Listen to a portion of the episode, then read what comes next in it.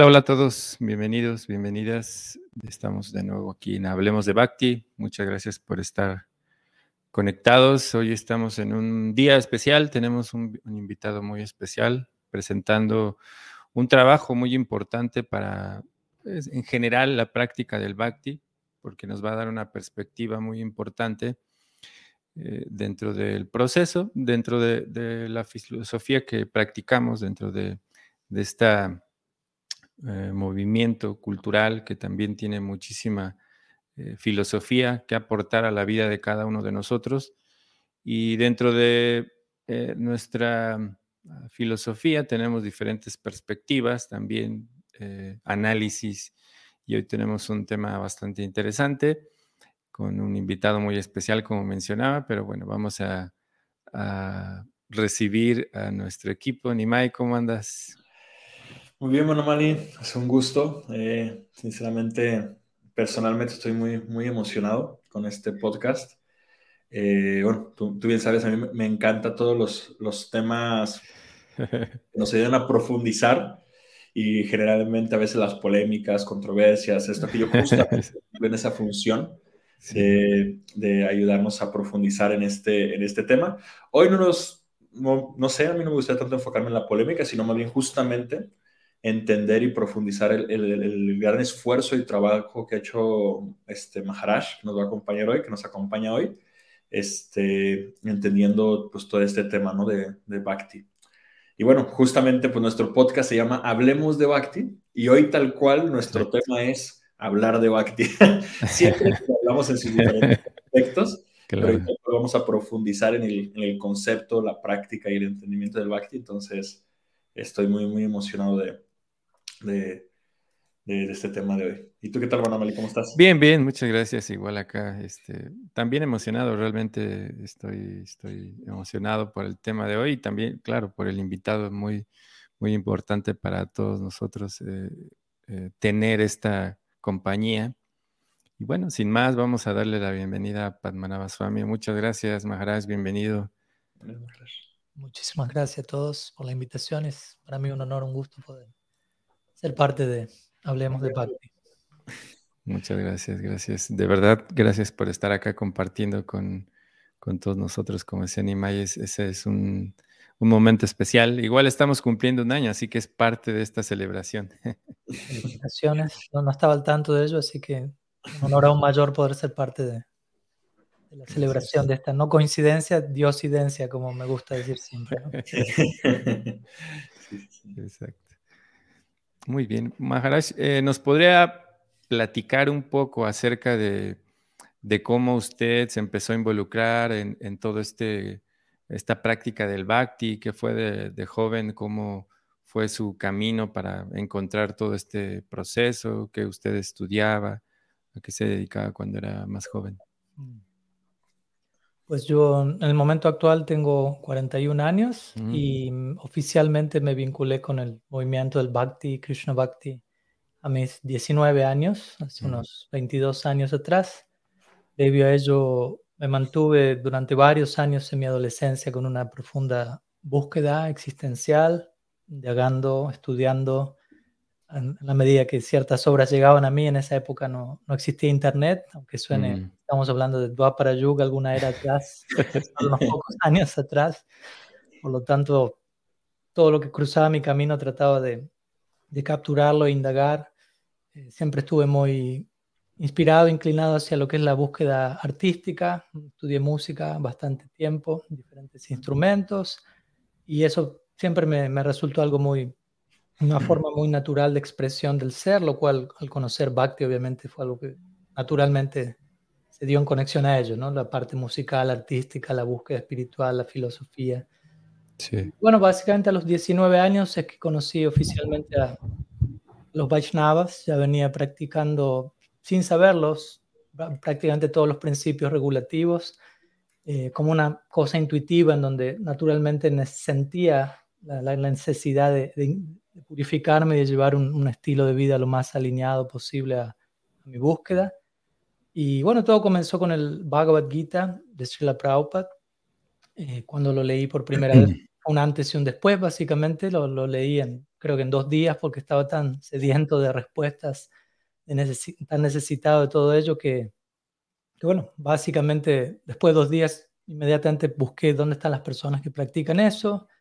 Y a las pocas semanas ya estaba viviendo en el, en el ashram, en el templo, eh, y eventualmente acepté los votos de, de brahmachari, de monje, ya que eso también fue un punto central en mi vida, toda mi vida. Yo nunca tuve pareja y nunca entendí por qué era el único que no tenía pareja, básicamente, entre mis compañeros, hasta que eventualmente descubrí la posibilidad de la vida monástica y naturalmente me, me identifiqué con esa posibilidad, esa perspectiva y bueno, así pasé unos primeros nueve años como brahmachari, como monje, ocupado en distintos servicios, distribución de, libros, estudiar, entregar eh, el discurso devocional, harikata, etc. Y ya luego, cuando a mis 28 años acepté eh, los votos de renuncia en la forma de sannyas, ¿no? el ashram de sannyas. Y bueno, ya hace unos años que me mantengo, durante tiempo atrás me mantuve principalmente en Argentina, que es el país en donde, donde yo nací, realizando servicio allí, pero ya los últimos dos años se ha generado toda una, una dinámica bastante interesante de viajes alrededor de, del mundo, básicamente. Ahora me encuentro en Estados Unidos, tres meses visitando distintas partes, luego Europa, luego América Latina, India, así sucesivamente tratando de, de servir la comunidad de mi Guru Maharaj, Srila Bhaktivedanta Tripurari Swami, y así también el, la comunidad Gaudiya, la comunidad Vaishnava más amplia y, bueno, quien sea que se cruce en el camino tratando también de servirlos. esto hoy es un parte del intento de, de, servicio, en este caso, a, a ustedes y a, y a toda su, su audiencia. Gracias, Maharaj. ¿Y cómo conoció a Tripurari Swami? ¿Él, visita Argentina? ¿Lo conoció eh, online? ¿Cómo, fue su primer contacto con, con su Guru Maharaj? Pues el primer contacto con él fue a través de un proyecto conocido como la Vishwa Vaishnava Rakshava, que es un proyecto que prácticamente se, activó considerablemente en 1999, un poquito antes, 1990 y tanto, en donde Srila Bhakti Pramod Puri Maharaj era como el presidente de esa asociación y mi Guru Maharaj era el vicepresidente. Entonces, a partir de ciertas publicaciones relacionadas a, ese, si se quiere, grupo, eh, comencé a conocer de él. Él también tenía un newsletter online eh, en las primeras épocas, como 2000, 2001, primeras épocas de email y todas estas nuevas realidades. Sangha se llamaba y él recibía preguntas de distintos devotos y las respondía y esa fue otra forma en la que también comencé a vincularme más con su enseñanza. Y la primera vez que lo conocí fue en Brindavan, personalmente en el año 2007. Y bueno, desde allí la relación se fue desarrollando más y más y más. Y oramos para que así siga ocurriendo, básicamente. Okay. Tomar ya a los 28 años, Maharaj. Es, es, es toda una, una bendición, no, no, tengo la menor duda de que es, una, es como una situación, una misericordia muy especial, pero usted, ¿cuál ha sido su experiencia? Porque comentan que tiene esa naturaleza de no tener pareja y que es los que naturalmente toman sanyas, ¿no? Porque las personas que tenemos este condicionamiento de pues, tener una persona que nos acompañe, etcétera, pues es más difícil, ¿no? Pero me sorprende porque, bueno, yo soy una persona que tengo 30 años, ¿no? Y no me imagino a, mis 28 haber tomado sanyas. Yo también pasé por una etapa de, de brahmachari de los 18 a los 22, 23 años. Mm. Eh, y ya después pasé a la etapa de, de grijasta, ¿no? Pero me gustaría escuchar mejor su, su experiencia, unos años joven. Mm. Pues hace unos días atrás, unas semanas diría yo, obviamente esto es en inglés, pero fui invitado a otro podcast con Jai Jagannath Prabhu, en donde él me invitó a hablar de, de monasticismo. Mm. Para aquellos que hablan inglés, ahí, ahí, ahí, va a haber una respuesta de casi dos horas a esta pregunta. Ahora voy a dar una versión resumida al español. pero, pero en breve, lo que hablábamos con él también fue que, en lo personal, obviamente, yo considero que alguien que acepte semejante voto mm. tiene que ser algo, obviamente, totalmente natural para uno no algo que uno lo, lo, haga desde un lugar forzado en donde uno esté luchando constantemente para, para sostener ese estilo de vida, sino que sea algo que, que más bien lo equilibre a uno en la naturaleza que uno tiene. Y como digo, eso fue algo que a mí me pasó desde antes de conocer a los devotos, en donde no sentía la inclinación tener una pareja, pero no ni siquiera criticando ni condenando eso, simplemente no era mi llamado. Y recuerdo que unos años atrás, por una situación de salud, un devoto en Brindavan realizó una carta astrológica védica porque salen algunos elementos de la salud de uno allí. Y yo me acuerdo que le dije, solamente mencióname lo, lo, que, lo relacionado a la salud, ¿no? ¿no? No estaba interesado en los demás detalles, pero él no se pudo contener y me dijo, Maharaj, Maharaj, usted tiene la carta perfecta para un sannyasi, me dice. Usted tiene a Venus, que es el planeta del romance, por decirlo así, la peor posición posible. en esta vida el romance no es lo suyo. Yo naturalmente dije, sí, sí, es así. Naturalmente mm. siempre lo sentí así. Entonces, lo que voy con esto es que para mí fue algo natural, no fue algo forzado, no fue algo impuesto, no fue algo que, que lo, lo, adopté desde un lugar externo a mi propia naturaleza. Entonces me siento tranquilo, feliz, contento y, entiendo que para la mayoría esa no sea la opción. Entiendo que en un sentido mm.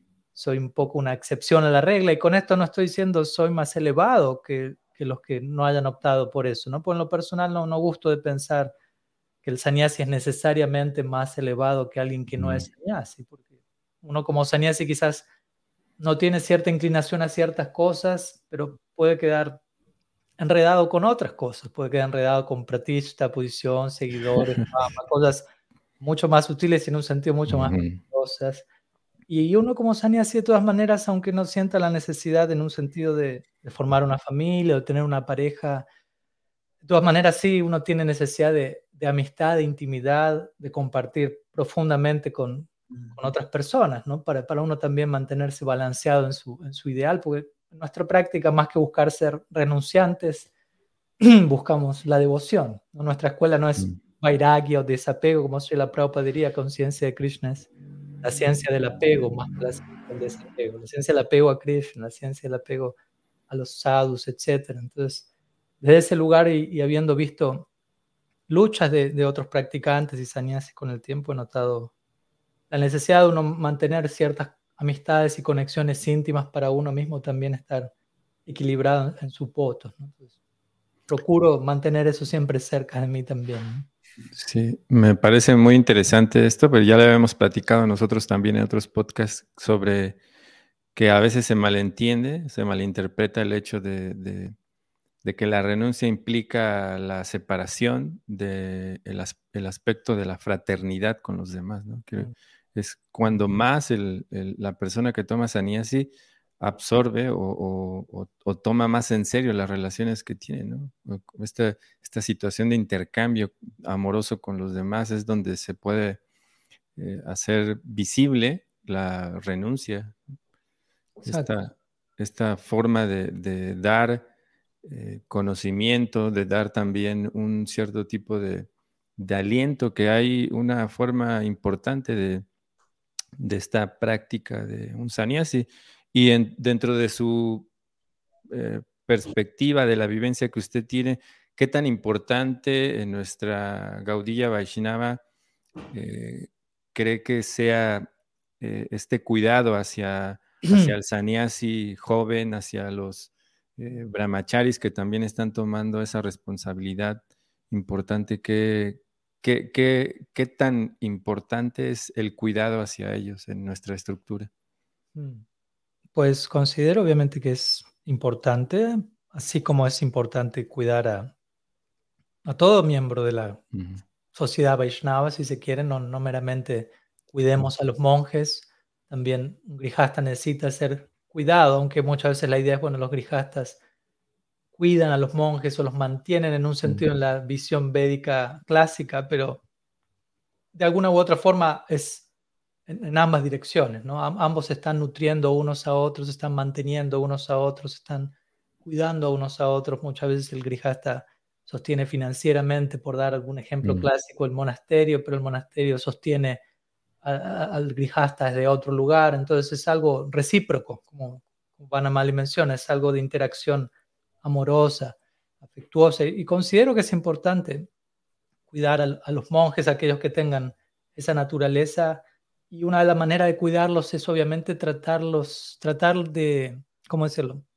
de animarlos a que practiquen su monasticismo desde el lugar más honesto y sincero posible, de manera que les sea sostenible, de manera que, que no termine siendo algo que, que, a largo plazo los desequilibre, porque eso también puede pasar, ¿no? Cómo sobrellevar el monasticismo, aunque uno no sea monje toda la vida, aunque uno experimente ese periodo por unos años, aunque uno mismo sepa, sé que eventualmente no me veo como sannyasi, pero de todas maneras quisiera atravesar esta experiencia algunos años como, una, como un cimiento para lo que viene luego. ¿no? Perfecto. Entonces, ¿cómo atravesarlo desde un lugar sano, saludable, de manera que cuando transicione hacia el siguiente capítulo lo haga agradecido de lo que viví y no espantado y queriendo salir corriendo, evadiendo algo? Porque a veces eso puede pasar si, no, abordamos la, la, realidad monástica desde un lugar saludable. Entonces, para mí es importante educar a brahmacharis, sannyasis también de cómo llevar su monasticismo de un lugar sostenible, humilde, sin considerarse mejores que, que los que no son mm. monjes, porque todas esas cosas pueden pasar en, todas partes. Algunas ideas al respecto. Sí, sí, sí, muchas gracias. Y, por ejemplo, Maharaj, está, pues si todos tenemos el punto anterior de mantener una relación sana, profunda, ¿no? Buscar así amistad, todo esto. No sé, una duda que a mí me puede surgir es que siempre con los, con los sanyasis eh, es una relación de mucho respeto, siempre, ¿no? Pues, por la etiqueta y obviamente por, por, digamos, por la entrega espiritual que conlleva el, el ¿no? Entonces, aquí me, surge la duda, o sea, usted, desde su percepción, usted como sanyas, a veces no le es difícil poder entablar una relación como más profunda, a un, nivel más cercano con las personas, justamente por la barrera natural que, tenemos las personas hacia, el, hacia, hacia una barrera de, respeto, ¿no? Hacia el Sanyasa Sí, muy buena pregunta. De, hecho, hablé bastante, la mitad del podcast con Jay Jagannath fue sobre ese tema. Escuchar ese podcast. pero, pero sí, es totalmente cierto lo que tú mencionas, aunque también personalmente, y de eso hablábamos con él, yo siento que es importante recalibrar algunos detalles de cómo se concibe el sannyas ashram, porque muchas veces el sannyasi es como sobreidealizado y al sobreidealizar a alguien uno está como deshumanizando a la persona también, ¿no? lo está convirtiendo en un superhéroe a la fuerza, cuando, cuando uno también es un ser humano, ¿no? Es un practicante, no necesariamente un sannyasi quiere decir devoto puro o alma eternamente liberada o algo por el estilo eh, quizás hay otras luchas, es otra la situación. Y yo personalmente, como mencionaba, no considero que, necesariamente cualquier sannyasi, el sannyasi no, no, considero que el sannyasi menos avanzado sea más avanzado que el grijasta más avanzado, por decirlo así. Por eso está esa idea, ¿no? Y un grijasta puede ser igual de entregado que un sannyasi o más. En última instancia, como a mí me gusta decir, nuestra meta última en Golok Brindavan no es ser sannyasis allí. Mm. Proyección eterna no es como sannyasi. Entonces, sannyas ashram es algo en un sentido temporal. Si yo me apego en exceso a eso, ya termina siendo una narta en mi caso.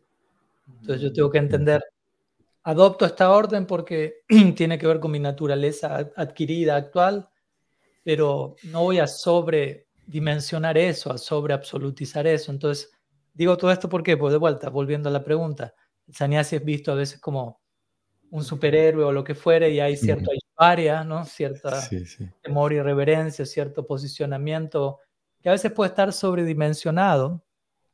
Y cómo decirlo, entiendo que, que para, para el que siente así un sannyasi en cierta etapa es sano, sentir ese respeto, esa admiración, pero eventualmente también esa persona tiene que entender que hay un lado humano del sannyasi, etc. Y, y obviamente para uno como sannyasi es importante no, no, terminar de creerse todo lo que llega a uno, ¿no? Como a veces lo digo en chiste, a veces uno si no termina muriendo de una sobredosis de quilláes.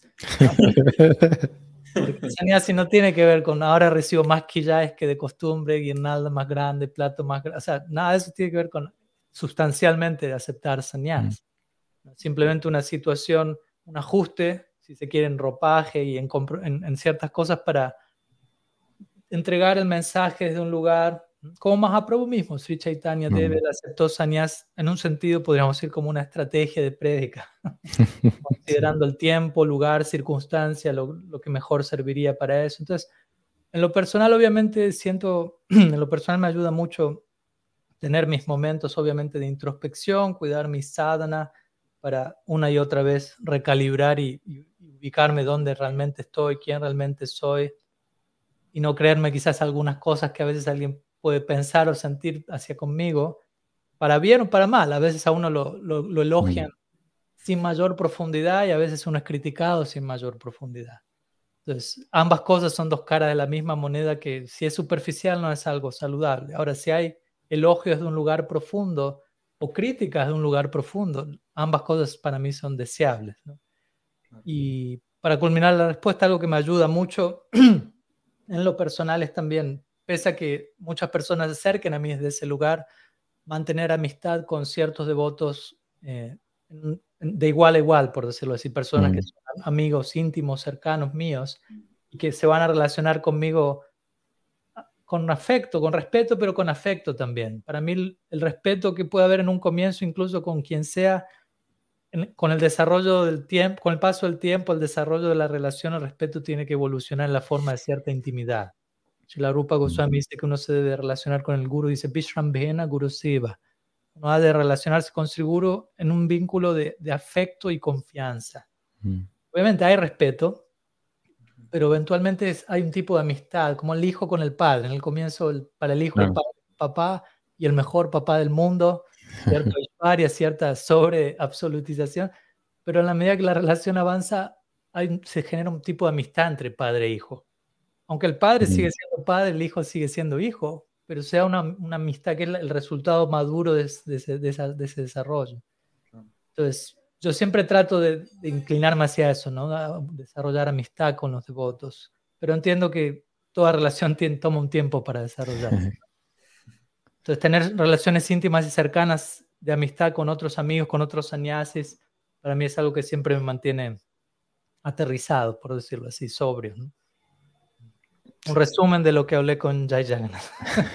Vamos a poner el link yo creo para ese podcast para que también puedan escucharlo. Sí, sí, Claro, sí, en otra ocasión también podemos hablar un poco acerca de su, experiencia, porque realmente es todo un tema, ¿no? Que, Y podemos, si usted tiene tiempo en alguna otra ocasión, podemos tocar ese tema. Con gusto. Y bueno, también, bueno, introduciendo un poquito el tema de hoy, acerca de la visión de los acharyas y toda esta práctica de Gaudiya Vaishnavismo, ¿cómo usted empezó a, digamos, ampliar su, lectura, su visión acerca de la conciencia de Krishna después de tener toda esta base de, filosófica importante de, de Srila Prabhupada? Eh, ¿Cómo fue su contacto y cómo fue eh, tomando esta perspectiva hasta tomar lo que hoy vemos en su libro, que es este tema muy, muy, muy bueno sobre sobre nuestra posición en el bhakti, ¿no? si es inherente o heredado. ¿Cómo tuvo ese contacto gradual con, las otras visiones de los acharyas? Mm. Pues como mencioné hace un tiempo, o sea, hace unos minutos, como en todo comenzó con el Bhagavad Gita de Srila Prabhupada y eventualmente siguieron todos los demás libros publicados por él. Luego, obviamente, conectado también con mi Guru Maharaj, conocí a Srila Bhakti Goswami Maharaj y, me, familiaricé con, con, su obra, la obra de mi Guru Maharaj, pero incluso comenzando con, con la obra de Srila Prabhupada, que fue obviamente con la cual comencé, siempre presté atención y me llamó la atención el hecho de que él obviamente siempre se está refiriendo a los libros de los Goswami, siempre está mencionando los comentarios de él en el primer, en, el, en su comentario, el primer verso el primer capítulo del primer canto del Srimad Bhagavatam, él inmediatamente menciona, si alguien es serio en el estudio del Bhagavatam, debe estudiar y conocer los comentarios de Sridhar Swami, Vishwanath Chakravarti Thakur, Sanatan Goswami, Jiva Entonces, él desde el momento, desde el primer momento, está también extendiendo la, experiencia hacia los demás acharyas. Muchas veces se dice, bueno, los libros de Prabhupada todo. Y estoy de acuerdo, pero hay que interpretar correctamente esa frase. Pues uno puede decir está todo y por ende no necesito leer nada ni nadie más. Pero si yo voy a la, obra de Sila Prabhupada, él allí está diciendo, vaya a la obra de los Goswamis. Y en ese sentido está todo. Prabhupada nos dio todo porque Prabhupada nos dio, nos abrió las puertas a todas estas, al parampara, básicamente, a conocer su propio legado, a entenderlo a él mejor en el marco de la línea a la que pertenece. Entonces, desde ese lugar siempre, comenzando con la obra de Prabhupada, recibí ese impacto de parte de él, ¿no? Trata de estudiar la obra de, los Goswamis en especial. Y bueno, principalmente eso fue lo que hice con el paso del tiempo, comenzar a estudiar la obra de, de Srila Rupa Goswami, de Srila Jiva Goswami, Krishnadas Kaviraj Goswami, etc. Y, en el marco de ese estudio, bueno, me fui encontrando con diferentes. Novedades, por decirlo así, o ideas, o conceptos, o formas de expresar determinadas realidades que, que, de alguna forma u otra terminaron llevando a, a esta obra que tenemos ahora aquí, que es el libro del que están hablando, ¿no? Básicamente. Está publicado en, en, inglés por el momento, pero ya está también, se está trabajando una traducción al español. No podría decir cuándo va a estar lista, pero ya estamos trabajando en ello. La traducción más acertada sí es inherente y heredado, ¿verdad? Porque yo estaba tratando, o, cuál es la, traducción que usted le daría a heritage. La introducción, la, la, manera en la que está expresado en inglés es inherent or inherited. Inherente o heredado. Heredado, sí, sí. Es como una manera de obviamente al, estudiar el libro uno van, van, van a descubrir que al fin, al fin de cuentas es un poco y un poco desde un, entendiendo cada término de un lugar en particular, ¿no? Claro. Y, ya tal cual, pues, adentrándonos en el, en el libro, de hecho, y felicidades, Maharaj, justo antes del podcast vi que ahorita su libro está número uno en Kindle. Entonces, este, muchas felicidades. Yo, de hecho, yo tal cual lo compré en formato Kindle porque para que me llegara en físico iba a tardar un poquito más, entonces lo, adquirí en Kindle para irlo leyendo, voy por más o menos el capítulo 4. Este, disfruto mucho su manera de escribir, de la manera en que está desarrollando los puntos, me está gustando mucho. Eh, pero antes de meternos como tal al libro, y para que no es spoilear, como decimos a las personas, pueden leer el libro, pero para viéndolos en contexto. Eh, o sea, ¿cómo eh, comienza este dilema, paradoja que usted plantea en el libro. O sea, por ejemplo, me gustaría conocer si usted, o sea, inicialmente usted consideraba que el Bhakti era inherente o heredado, y, o sea, cualquiera de las dos posturas, y cuando empezó a profundizar, surgió la duda, ¿no? Porque usted menciona en la página de Bhakti de Jiva, o sea, son varios los acharyas que mencionan las dos cosas. O sea, que se menciona que el, bhakti está en el alma y, de, ahí se menciona que se, tiene que dar el bhakti, ¿no? Que un devoto puro te da bhakti. Entonces, ¿usted cómo, cómo fue entrando en ese, en ese, en ese, en ese pues sí, en ese, en ese tema? Pues sí, durante varios años mi, la, la, idea que yo mantenía era que el bhakti está, es inherente a la, a la jiva, que, que, cada alma ya contiene dentro de su propia constitución, digámoslo así, un, tipo de, devoción hacia Krishna o hacia incluso otra forma de Dios, porque vemos que no necesariamente todas las jivas son Krishna Bhaktas, ¿no? hay Vishnu Bhaktas, Ram Bhaktas. Entonces, la idea de, inherencia sería, cada alma trae dentro de sí una especie de, de ADN espiritual con una inclinación predeterminada que eventualmente a través de la práctica termina saliendo a la luz, si se quiere. Entonces, esa fue la, la, noción que principalmente mantuve durante un buen tiempo, más de una década. Y en la medida que fui vinculándome con las obras de, sobre todo los Goswamis, y a ese respecto principalmente mencionaría obras como el Brihad Bhagavatamrita de Sanatan Goswami, Bhakti Rasamrita Sindhu Shilarupa Goswami, y en especial los Satsandarbhas de Srila Jiva Goswami. Mm. En la medida que fui estudiando todo ello en mayor detalle, comencé a, encontrarme con otra manera de, expresar esa realidad, si se quiere, en donde mm. principalmente se hace el énfasis en que es el que, en que el bhakti no se encuentra presente en la constitución de la jiva, sino que es una gracia, un regalo que llega, que toca a la jiva por la gracia del sadhu, básicamente. Bhakti es la esencia del Swarup Shakti, ¿no? Básicamente como quizás, mm. Y perdón si ustedes me dirán si me estoy poniendo muy técnico y estoy utilizando demasiados términos sánscritos, me avisan y trato de reducir el glosario. pero Shastra menciona que principalmente Bhagavan posee tres Shaktis o potencias, Maya Shakti, Jiva Shakti o Tatasta Shakti y Swarup Shakti. Y la esencia del Swarup Shakti es Bhakti. Y Swarup Shakti o Bhakti no se encuentra presente dentro de la constitución de la Jiva, pero siendo Tatasta Shakti tenemos el potencial de aceptar Bhakti en nuestras vidas hasta el punto de incorporarlo en, tal nivel de que alcanzamos lo que se conoce como tadatmia o, o similitud con la realidad del Bhakti hasta el punto de tener una forma espiritual en la eternidad, como el ejemplo que la Prabhupada siempre da de poner una barra de hierro en el fuego, que se, se, se, vuelve tal como el fuego, aunque sigue siendo técnicamente hierro, adquiere todas las cualidades del fuego. Entonces, similarmente, si una jiva se pone bajo la influencia de Bhakti, adquiere todas las cualidades de Bhakti, aunque técnicamente uno sigue siendo Tatasta Shakti, pero uno queda completamente envuelto por Swarup Shakti, por Bhakti Shakti. Eso es lo que Krishna dice en el Gita, Mahatmanastum Ampartam Daibim Prakriti Masrita. Mis devotos son aquellos que se mantienen situados bajo la influencia de mi energía divina, que se refiere a Swarup Shakti o Bhakti. Entonces, en relación a la pregunta, sí, eventualmente me fue encontrando con estas declaraciones y naturalmente en lo personal no soy alguien que, que se va a dormir tranquilo esa noche después de encontrar eso.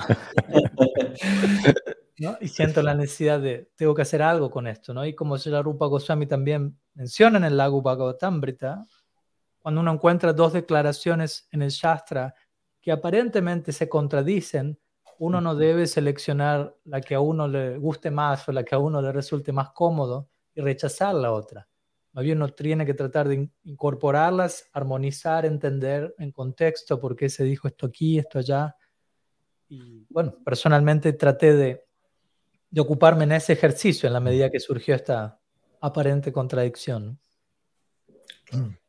Y bueno, usted mencionaba acerca de, que hay algo inherente, digamos, esta relación que uno tiene con, con Krishna o con Dios o la divinidad de alguna, en, todas sus formas. ¿Cómo usted clasificaría o, o, cuál es, qué es ese elemento que ya hay como relación con Dios ¿Cómo podría definirlo? ¿Y cuál es la relación eh, que se va formando eh, a través del Bhakti? ¿Cómo, ¿Cuál es la diferencia entre los dos elementos?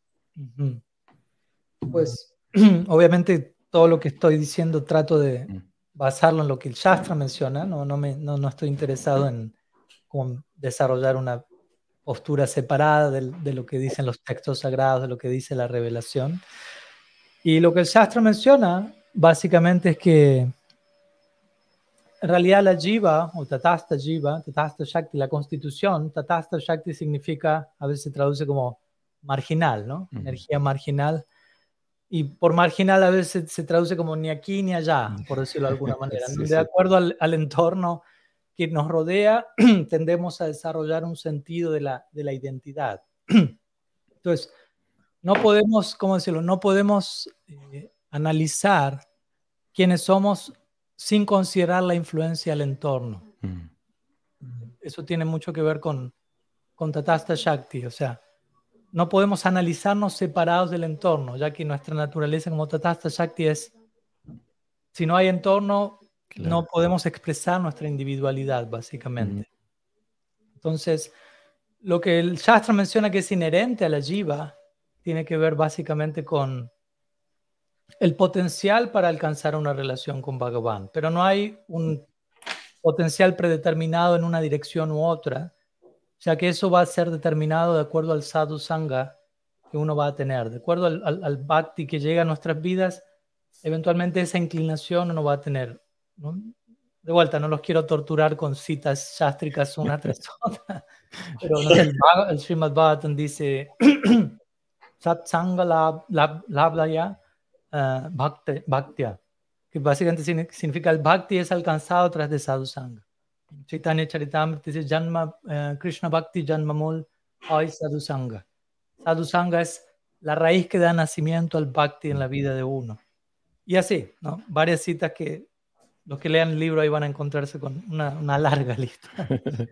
Y son una, son una serie de citas que uno que siempre estuvieron allí, por decirlo así, pero que previamente en lo personal las, las veía de otro lado y al, al entender todas estas otras declaraciones de los Goswamis, etcétera, uno comienza a ver, a entender, a tener otra perspectiva de la situación. Entonces, básicamente esa sería la idea, ¿no? Como Tatasta Shakti, tenemos el potencial de desarrollar un vínculo específico con Dios, con Bhagavan, pero qué tipo de vínculo va a ser ese va a depender de la asociación que llega a nuestras vidas, el tipo de bhakti que, que nutre nuestro potencial, digámoslo así. ¿no? Claro. Sí, de hecho, a mí algo que siempre me ha como eh, resonado es porque siempre hablamos de que Chaitanya Mahaprabhu entregó eh, Prema Bhakti libremente, ¿no? Entonces, pues eso contradice la cuestión de que sea inherente, ¿no? Porque si ya lo tienes, ¿por qué te lo entregan? Entonces, eso, eso a mí sinceramente siempre me, me dejó muy, muy reflexivo. Y digamos que una, eh, suponiendo, digamos, o tratando de entender el argumento de que es inherente, porque a veces, pues sí, se, se o sea, de hecho aquí la realidad es que se defienden ambos argumentos, ¿no? O sea, usted en su libro sí pone un montón de citas que básicamente nos explica hasta dónde yo voy, o sea, como el sadhu sangha, es, es de, hecho, ahí tiene una cita que dice que el, sadhu sangha es the root, es la raíz del bhakti, ¿no? Y es bastante clara esa cita. Entonces, eh, pero al mismo tiempo, a veces, eh, ahorita voy a comentar una cita que me gustaría que, que, usted la desarrollara desde su perspectiva. Eh, pero viendo el punto de Chaitanya Mahaprabhu, para primero a partir de esto, yo la manera en que conciliaba esto, y, es mm. como no, no tengo el estudio sástrico que ustedes tienen, era más bien como una deducción lógica de mi parte, es de que lo que entregaba Chaitanya Mahaprabhu era prema, o sea, de que el bhakti ya lo teníamos, pero lo que entregaba Chaitanya Mahaprabhu era prema, y haciendo una distinción entre bhakti y prema. O sea, el bhakti es como justamente ese, ese potencial que, que mm. tenemos por amar a Krishna, y cuando el devoto puro, o en este caso Chaitanya Mahaprabhu, está entregando, lo que entrega es prema. Entonces, eh, yo sentía que a lo mejor había una confusión este, de conceptos de lo que es Bhakti, lo que es Prema, o es lo mismo. Y a lo mejor mi deducción lógica es la que está mal, es simplemente una especulación de mi mente. Entonces quería pues, preguntarle a Maharaj este, pues, ¿cómo, se maneja esto. ok, gracias por la pregunta. Sí, y obviamente personalmente siempre doy la bienvenida a, a, argumentos, si se quiere, en relación al tema, ¿no? No es que que solamente estoy interesado en lo que yo opino, lo que yo he concluido, sino de hecho en el libro trato de, de incluir otros puntos que se oponen o que, mm. por decirlo así, a la conclusión en la que llegué y tratar de ver cómo entenderlos y armonizarlos, etc. En relación al, por empezar, al uso de la lógica para tratar de, de entender algo, es importante concluir que dentro de nuestra escuela, obviamente la lógica tiene su lugar, pero la lógica tiene que existir en, en, servicio a lo que el Shastra dice. Primeramente, idealmente uno debe citar Shastra y luego aplicar la lógica en relación a lo que el Shastra dice. Si abordamos primero la lógica para a partir de ahí ver qué dice el Shastra, el Shastra dice Tarko Pratishtanat, entre otras cosas, ¿no? ¿no? La lógica de por sí no nos lleva a ninguna parte a la hora de hablar de este tipo de realidades que trascienden el plano material, trascienden la lógica, son translógicos. Entonces, hay lugar para la lógica, no estamos promoviendo ser ilógicos, pero a la hora de hablar de algo que trasciende nuestra experiencia, primero debemos recurrir a, a lo que el Shastra dice y en base a eso utilizar la lógica, pensar. Obviamente es algo muy importante. De hecho, el Chaitanya Charitamrita dice Siddhanta Valiya Chittana las y Haite Krishna Lage Sudrida Manash, que es tratemos de establecer la Siddhanta en nuestras vidas y Krishnadas Kaviraj Goswami dice allí, trata de conocer la Siddhanta, no seas perezoso, dice él, porque sabe que puede existir esa tendencia, a no querer pensar demasiado y tomar una cosa u otra y mantenernos de alguna manera en nuestra zona de confort. Él dice, no, por esforzarse en comprender todo esto, Krishna mismo se establece más firmemente en la mente de uno. Entonces, para mí este es un punto muy importante, utilizar nuestra lógica, nuestro intelecto en servicio a Krishna. La idea es ofrecernos por completo a Krishna en servicio, no solo ocupar el cuerpo en servicio a Krishna, ocupar nuestra capacidad mental, intelectual, en servicio a Krishna. Entonces, volviendo a la idea, ¿no? Primero vamos a lo que el Shastra dice, y en realidad el Shastra no establece una diferencia entre Bhakti y Prem, porque Prem también es Bhakti, Prem mm, Bhakti. Siempre se habla de Sadhana Bhakti, Bhava Bhakti y Prem Bhakti. No sé, la Rupa Goswami en su Bhakti Rasamrita Sindhu, que es como el tratado sobre Bhakti, él siempre utiliza la palabra Bhakti. Y Bhakti de por sí es como un gran sol, él describe Prema Suryam Susamya Bhakti en su, en su faceta plena es un sol. Bhava Bhakti es como un rayo de ese sol, etcétera, etcétera. Así como decimos, eh, el santo nombre de Krishna es no diferente de Krishna. Y a veces podemos decir, pero existe Namavas o la sombra del nombre. Pero no mm. quiere decir que el nombre se volvió menos, sino mm. que nuestra visión del nombre está nublada, digámoslo así. así. como si uno está mirando el sol y ahora el sol quedó cubierto por una nube. El sol no quedó cubierto por una nube. Mi visión del sol quedó cubierta por una nube. Si yo estuviese en el planeta Sol, no hay nada nublado allí. El sol está más allá de la nube. De la misma manera, Bhakti, en el sentido estricto de la palabra, es como ese sol. Ahora, de acuerdo a qué capacidad tenemos nosotros de recibir eso, a veces se habla en términos de Prem Bhakti, Bhava Bhakti, Sadhana Bhakti, etc. Pero técnicamente hablando no hay diferencia entre Bhakti y Prem. Prem básicamente es la forma plena de Bhakti. Y como mencionábamos hace un rato también, las escrituras mencionan que Bhakti llega a nosotros por el sadhu. Por ejemplo, un famoso verso del Chaitanya Charitamrita dice, Brahmanda Brahmite Kona, Bhagyavan Jiva, Guru Krishna Prasade Pai, Bhakti Lata Beach. Probablemente lo conozcan. Mm. Y ese verso dice, uno recibe de Sri Guru la semilla de la enredadera del Bhakti.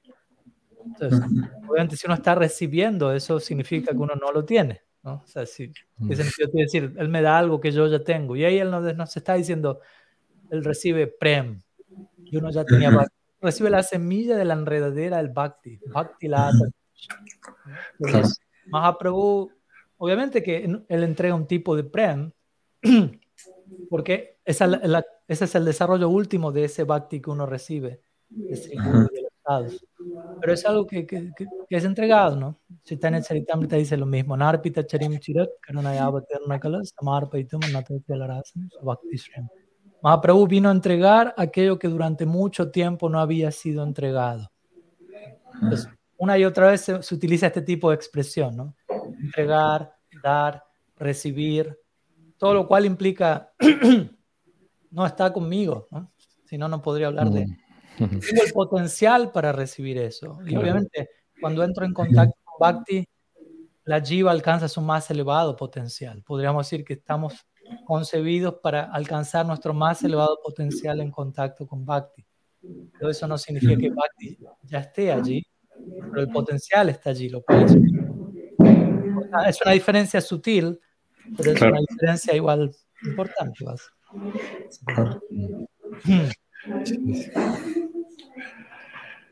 Y bueno, tomando en cuenta un poquito lo, que, regresando a, la, visión de los acharyas y, todo este estudio que usted ha realizado, y en nuestra, y, tomando en cuenta también lo que decía Nimai de, nuestra situación de ir interpretando, dando lógica, ¿no? ¿Cómo, qué, tanto le, costó a usted plasmar todas estas ideas cuando eh, generalmente tenemos un, cierto temor a, poder expresar tal vez algunas contradicciones que nosotros mismos estamos creando al leer?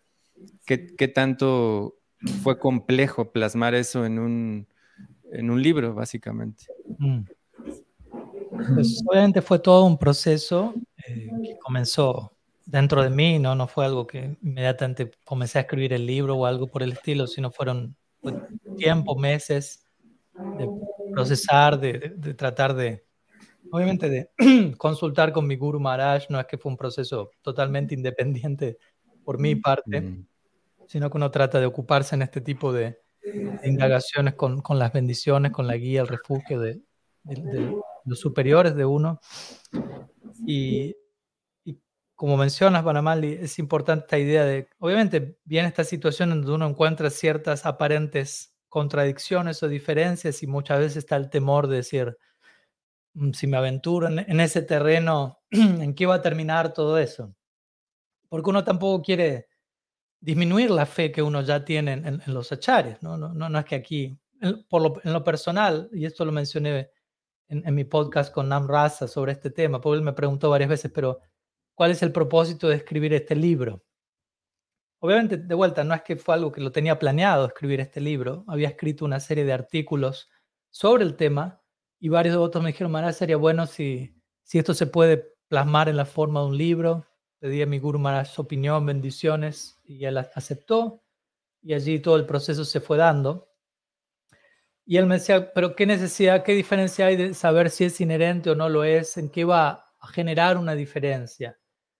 Y obviamente con esto yo, le decía a Namrasen, y entiendo que para varios devotos no es un tema importante, no es algo a considerar en cierta etapa, y es perfecto, no estoy pretendiendo que cada Gaudiya Vaishnava lea este libro desde el día uno que llega al ashram o algo por el estilo, porque tengo bien claro que, que no, Yo mismo primero pasé más de una década procesando diferentes cosas hasta que llegué a, a temas como estos. Entiendo que no es para todo el mundo, pero también entiendo que para ciertas personas dentro de nuestra comunidad hay ciertos temas que se tocan en la obra que me parecen importantes, incluso no solamente tanto si el bhakti es inherente o heredado, sino en cómo lidiar con cuando encontramos aparentes declaraciones, porque va más allá de este tema en particular.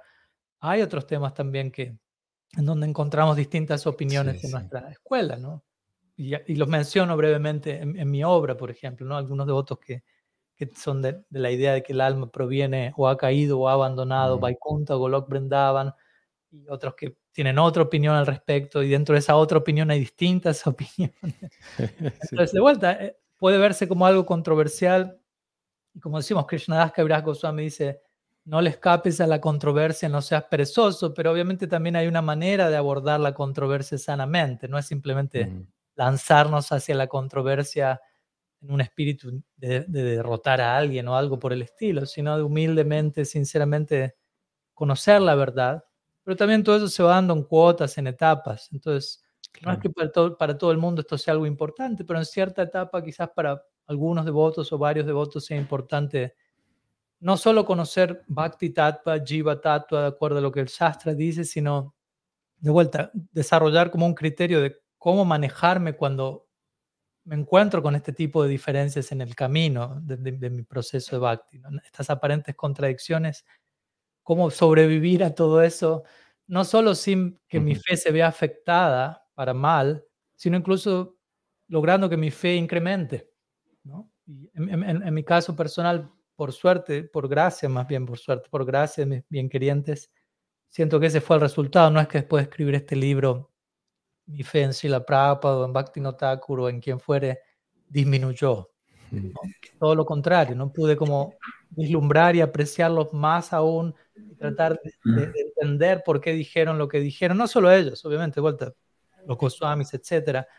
Entrar en detalle en un tema como este lo, lo, lleva a uno a, a, conocer más a cada una de estas personalidades y a tratar de entender por qué se expresaron, cómo se expresaron y desde qué lugar y a conocer incluso la historia y, el, el, ambiente, el entorno en el que estaban y algunas consideraciones relativas que a veces hay que incluir a la hora de, este tipo de declaraciones. Entonces, básicamente ese fue un poco mi, mi viaje, mi experiencia en este sentido. Siento que, por misericordia pude concluir con, con una fe renovada y, y actualizada, pero entiendo que para algunas personas eso sea una aventura que no, no corresponde por el momento. Sí, más confundidos que inspirados, por decirlo. Claro, y, lo respeto y lo entiendo, ¿no? Y desde ese lugar no, no me interesa imponer algo ni nada por el estilo, pero sí a la vez entiendo que, que hay muchas personas que necesitan eh, escuchar este tipo de cosas. Y, y, eso lo he visto en las respuestas que ha habido a los podcasts que hice con Nabraza o a publicaciones que he hecho, ¿no? Personas que desde un extremo al otro, ¿no? Extremos, extremos, no voy a entrar en detalles, pero pocas palabras, personas que consideran que no es necesario este tipo de exposición y personas que agradecen y encuentran mucha inspiración por este tipo de exposición. Sí. Finalmente es abrir una puerta para, para, todos aquellos que quieren indagar, ¿no? Y claro, todos tenemos diferentes etapas, como usted menciona, dentro del proceso espiritual, ¿no? Algunos que tenemos que internarnos eh, en, temas que dan la base para poder después ir eh, tomando estas eh, o analizando todos estos temas, porque dentro de nuestro proceso hay muchas cosas que tal vez damos por hecho, ¿no? Como usted mencionaba acerca de, del Sanyasi Ahram, a otra cosa que usted decía acerca del maestro espiritual también, ¿no? A veces tenemos muy, muy, muy fijos ciertas cosas de, del tipo de relación que uno tiene con el maestro espiritual, ¿no? Este, este o que si es falta de respeto, no tener una cercanía con él, ¿no? Entonces creo que es, es, bastante bueno que nosotros podamos tener esa apertura, ¿no? De acuerdo, como usted menciona varias veces, a nuestra capacidad de poder analizarlo, ¿no? Porque es cierto que si nos queremos adelantar muchas ocasiones, ¿no? Como, como Prabhupada siempre mencionaba que uno debe ir gradualmente estudiando las escrituras hasta poder llegar a todos estos temas, porque si bien el conocimiento está ahí, pero usted mencionaba algo también muy importante que de acuerdo al análisis que usted estaba haciendo cada cierto tiempo, después de un largo tiempo de estar eh, indagando, se dio cuenta de eso, ¿no? Cómo los libros mismos se van presentando, el conocimiento se va presentando muy adecuadamente, ¿no? en su momento específico, en su momento específico y no, y eso es eh, realmente algo muy, muy grato de tener dentro también de nuestro proceso, dentro de nuestra línea Vaishnava, porque a veces tenemos eh, conceptos muy preestablecidos que parece que vienen de nuestra cadena de sucesión discipular o de Prabhupada, pero muchas veces vienen filtrados de otros conceptos también. Es un punto muy importante que ya requeriría cinco podcasts aparte, pero, pero esta idea de, dar por hecho ciertos elementos de nuestra práctica y cultura cuando muchas veces, o absolutizarlos cuando en verdad tienen un mm. trasfondo muy relativo y de alguna manera se transmitieron quizás en formato teléfono descompuesto incluso a veces, ¿no? Y a uno le llega una versión filtrada de algo que uno investiga, incluso históricamente se da cuenta de esto, no, no, y hay muchas historias en el Shastra al respecto, ¿no? Y eso puede llevar a lo que Rupa Goswami llama niyama graha, que es hacer algo sin, sin entender por qué lo estoy haciendo, sin entender el, propósito de por qué lo estoy haciendo, ¿no? Porque muchas de las cosas eh, que en un momento tuvieron un propósito eran determinado entorno y en otro entorno totalmente distinto, quizás eso ya no cumple el mismo propósito y haya necesidad de, de ajustar algunos elementos, ¿no? Era cosas relativas o externas muchas veces. Pero, pero estoy totalmente de acuerdo en esta idea, ¿no? La conciencia de Krishna es algo vivo, dinámico, no es algo que está fijo en un solo lugar, siempre fue igual, no hay movimiento. Entonces ya uno mismo dice el movimiento para la conciencia de Krishna. movimiento. el movimiento no solamente hablamos de, de algo externo, sino que hablamos de un movimiento, una dinámica continua en nuestra forma de entender las cosas y como en Manamali mencionabas, o incluso si uno está dispuesto a, ese progreso, el mismo Shastra va revelando nuevas capas de significado y uno continuamente se mantiene en esta, en esta experiencia de, soy un, como si le decía Almaraz diría, somos estudiantes por siempre. No es que, oh, ya lo entendí todo, ya sé de qué va eso, pasemos a lo siguiente. Mahaprabhu mismo escuchaba Srimad Bhagavatam de Gadadhar Pandit Jagannath Puri, en Tota Gopinath, y y él pedía que narre el Pralad Lila o Dhruva Maharaj Lila. Lo escuchaba y cuando terminaba él nos decía, vamos a la siguiente historia. Otra vez la misma historia.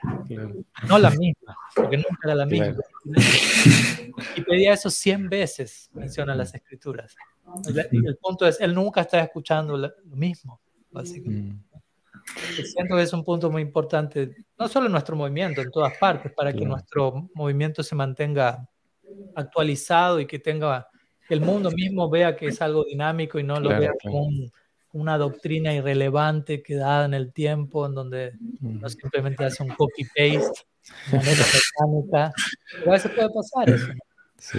Necesitamos practicantes que, que, al menos representen la, la, esencia del mensaje de una forma dinámica, ¿no? No solamente adaptando a, a los tiempos que corren, el lenguaje, etcétera, sino incluso aportando con sus propias realizaciones internas, que los van a llevar a, como tú decías, a, profundizar en el Shastra y encontrar nuevos niveles de significado, etc.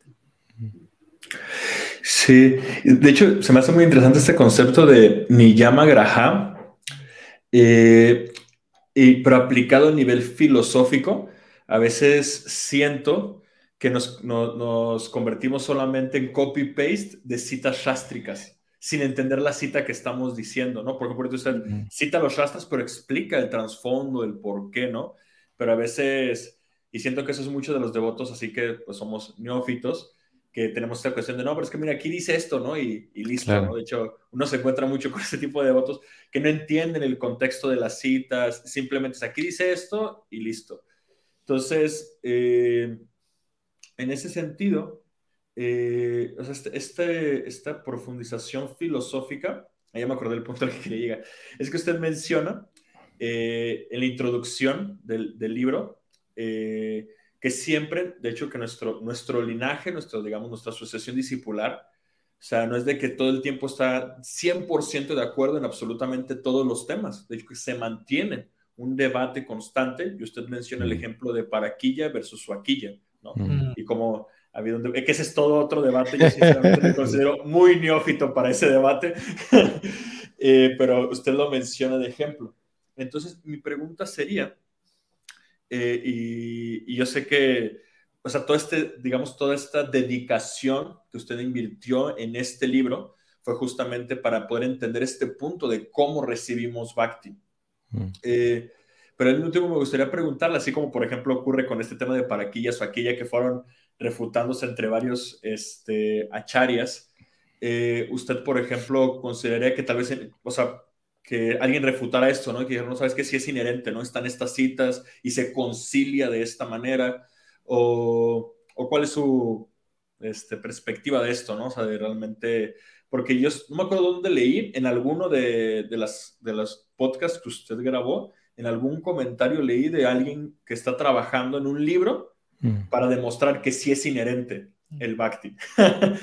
Entonces, se me hizo interesante, ¿no? ¿Y cuál es su opinión? O sea, ¿usted considera que realmente esta es la opinión final de los acharyas?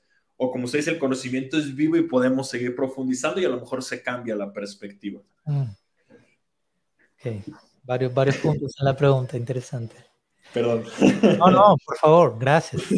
Eh, sí, por, por empezar, el concepto de Niyama Graha es toda una idea a explorar. De hecho, recuerdo unos años atrás me vino esta idea, quise en algún momento escribir un libro sobre mm. Graha, todo lo que implica ello, ¿no? Porque tiene muchas, muchas, muchas ramificaciones.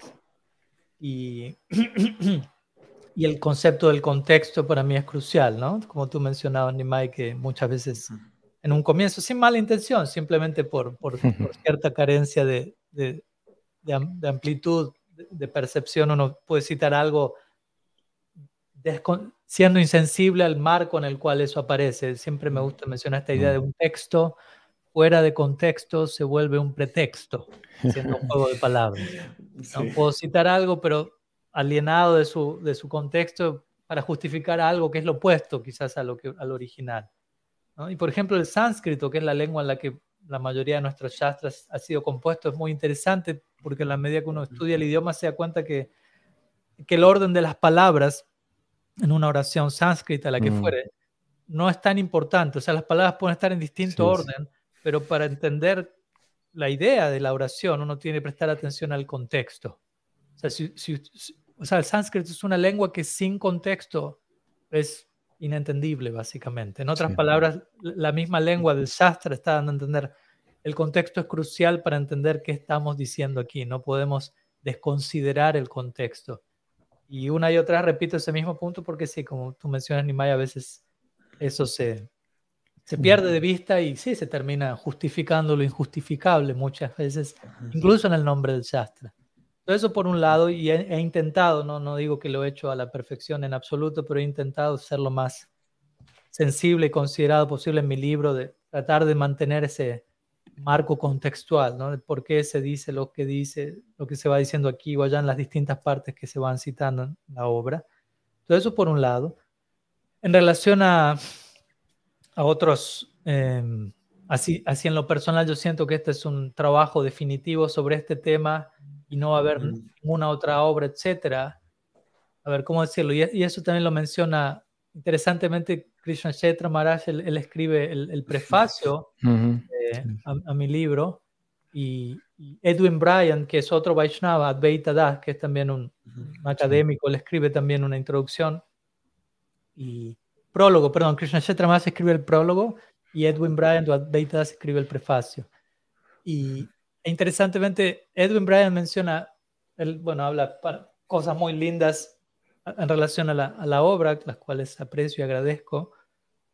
Y, y, él menciona, siento en lo personal que esta es una obra definitiva sobre el tema, en donde se establece la conclusión y espero que este sea un trabajo definitivo al respecto.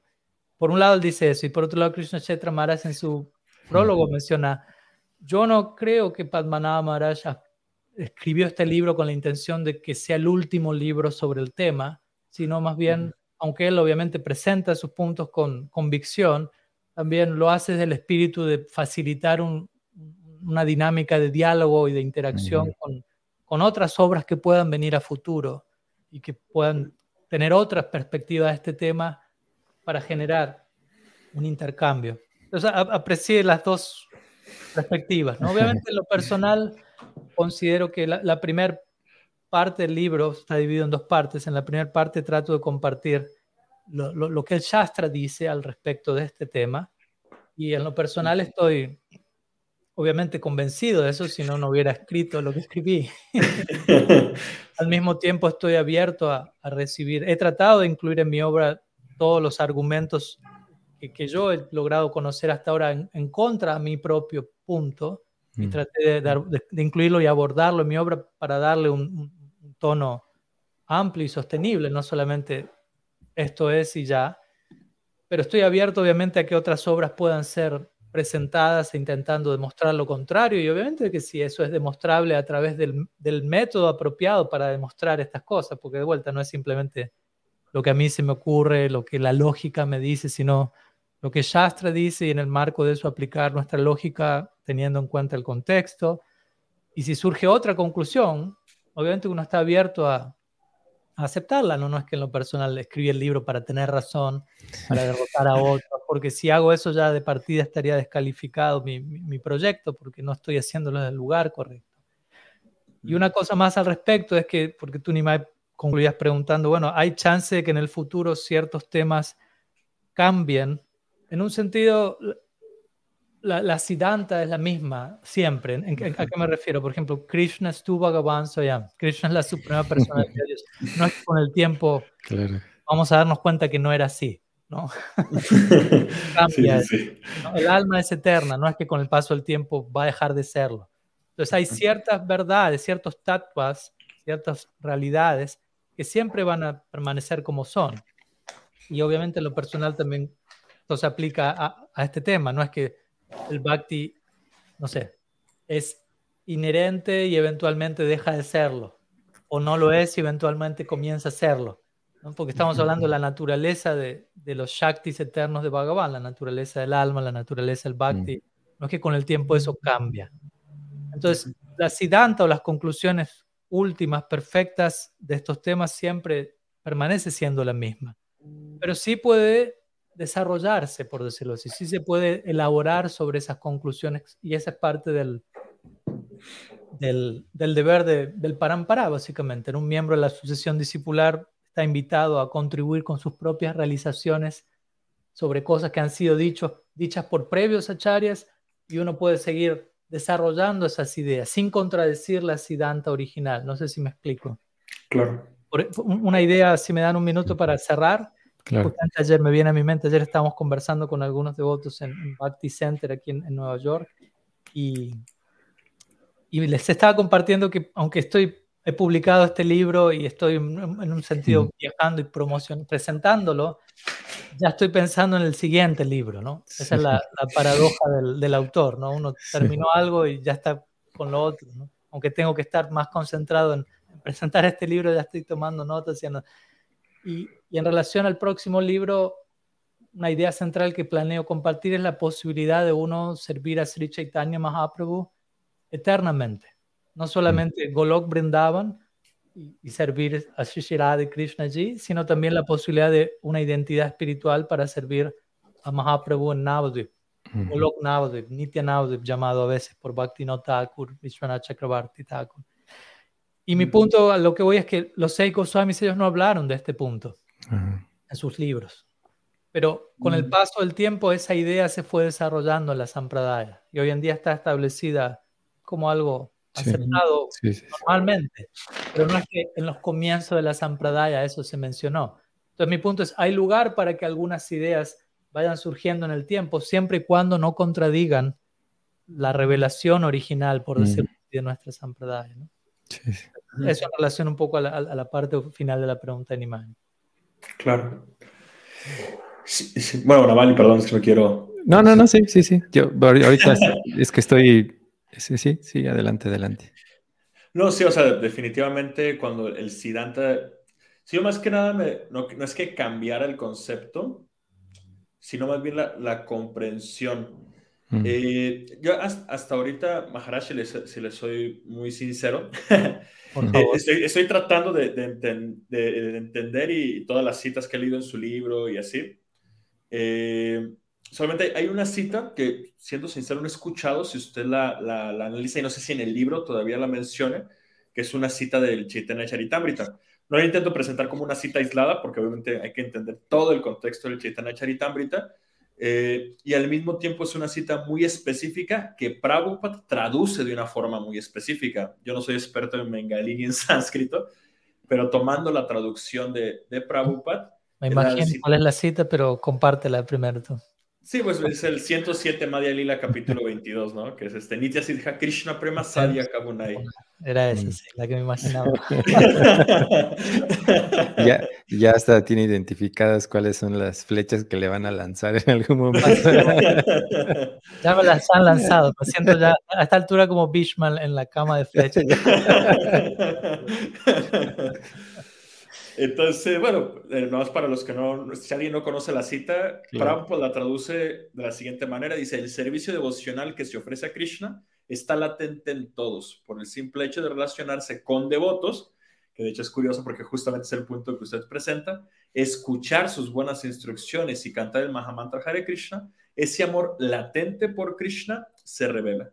De este modo se adquiere la semilla del servicio devocional Guru Krishna Prasadapai Bhakti Bueno, lo último, es el último párrafo y es en un significado que, que Prabhupada menciona. Entonces, bueno, usted cómo armoniza, usted, me gusta mucho que se harmonize it, que dice mucho en el podcast, ¿cómo, ¿cómo armoniza esto justamente con lo que usted está postulando? Sí, yo diría que, que esa cita es la primera carta que es presentada en relación a, a la idea de, de que el bhakti es inherente, porque te imaginas que no, no, es la primera vez que alguien me, me cita ese verso en, este contexto. Claro. Y, y, obviamente uno tiene que decir, bueno, ¿qué hacer con ello, por decirlo así, no? Y de vuelta, tú ya estuvimos hablando de contexto, y voy, a, voy, a, invocar un poco de contexto para tratar de aclarar. E, ese verso es abordado en el, si no me falla la memoria, en el capítulo 6 de mi libro, como para que igual sepas que va a llegar le va a llegar el turno a, ese verso, porque obviamente es sumamente importante y citado. Y viendo, no, capítulo 7, perdón, capítulo 7. Nitya Siddha Krishna Prem Satya Kabunai Shravanadi Sudachit Karayodai. Entonces, este verso que aparece en el Chaitanya Charitamrita, en verdad es una versión bengalí que Krishna Das Kaviraj Goswami hace de otro verso en sánscrito que aparece en el Bhakti Rasamrita Sindhu de Rupa Goswami. Es importante entender, muchos de los versos de mm. Chaitanya Charitamrita son versiones en bengalí de versos que originalmente se encuentran en las obras de los Goswamis. Y el primer, ¿y cómo sabemos eso? Porque antes de este verso, o de, de este tipo de versos, Krishnadas Kebras Goswami cita el verso original, digámoslo así, en sánscrito, y luego le entrega su versión, digámoslo así, en bengalí. Entonces, ¿cuál es el verso original, si se quiere? En este caso, el Bhakti Rasamrita Sindhu es un verso en el que Rupa Goswami describe sadhana bhakti. El verso dice, Kriti sadhya sadhya bhava sadhanavida nitya siddhasya bhavasya eh, sadyata hridi, eh, prakatyam hridi sadyata. Perdón. Básicamente, no voy a entrar en mucho detalle porque es un podcast este verso. sí. Es así. Eh, pero básicamente lo que allí la Rupa Goswami menciona es sadhana bhakti significa ocupar nuestros sentidos en servicio a Krishna y por ocupar nuestros sentidos en servicio a Krishna, nitya siddhasya bhavasya, aquel bhava o aquella emoción por, de amor por Krishna que es eternamente existente, se manifiesta en el corazón del devoto. Y ahora, lo interesante es cuando uno estudia el significado de ese verso, que da la Jiva Goswami y que da la Vishwanath Chakrabarti Thakur, el comentario de ese verso. Por eso estoy hablando del contexto. Porque uno puede citar, no, esto dice el Chaitanya Charitamrita, sí, pero esto, esto este verso es una versión bengalí de este verso, y este verso dice esto, y en el comentario a este verso dice esto, y allí la Jiva Goswami y Vishwanath Thakur, ambos, el comentario a este verso de Rupa Goswami mencionan Nitya Siddhasya Bhavasya, o este Bhava que es eternamente, Nitya Siddha, significa eternamente perfecto, Siddha o eternamente existente. Ambas opciones están allí. Y ellos aclaran, Nitya Siddhasya Bhavasya significa este Bhava o este Prem, este amor divino, existe eternamente, pero ellos mencionan no en el corazón de la jiva, sino mm. en el corazón de los nityasiddhas. La palabra nityasiddha también se refiere a los eternos asociados de mm. Bhagavan, quienes están compuestos de bhakti, están compuestos de prema, a veces las expresiones ragátmicas, ¿no? Yashoda, Nanda, Shirada, Lalita, Vishaka, Madhumangal, etc. Mm. Todos ellos no son Tatasta Shakti, son Swarup Shakti, están compuestos de amor por Krishna no tienen amor por Krishna, ellos son amor por Krishna, personificado. cuando, cuando uno a través de sadhana bhakti purifica y prepara el corazón, un, llamémoslo así por darle un, un, ejemplo, una simbología, un rayo del bhava de esos asociados desciende en el corazón del devoto. Nitya Siddha Krishna Prem significa el amor por Krishna. En Krishna Prem es Nitya Siddha, existe eternamente mm. y está establecido eternamente, pero no en el corazón de cada alma sino en el corazón de los niños Y nosotros tenemos el potencial, a veces es una cuestión también semántica y gramatical, ¿no? Si la Prabhupada puede hablar de la, la, la, palabra latente, por decirlo así. A veces para uno latente puede ser, ya está allí y hay que despertarlo, pero si uno entiende el marco y el contexto en el que si la Prabhupada está diciendo eso y luego está hablando de esto de recibir la semilla del guru, porque él menciona ese mismo significado, eh, uno va a entender, en verdad, se está, al menos esa es la conclusión a la que trato de llegar la segunda parte de mi libro, en donde uno analiza, ok, el Shastra dice esto, algunos de nuestros acharyas más contemporáneos parece que dicen otra cosa, o dicen, como tú mencionabas, Nimai, citabas mi libro, por momentos parece que dicen una cosa u otra. Entonces, ¿desde dónde? No? Y, y poniendo todo eso en contexto, al menos mi experiencia es que lo que ellos están queriendo transmitir es que tenemos latente, hay un potencial, lo que tenemos latente es el potencial para Bhakti, el potencial para Prem.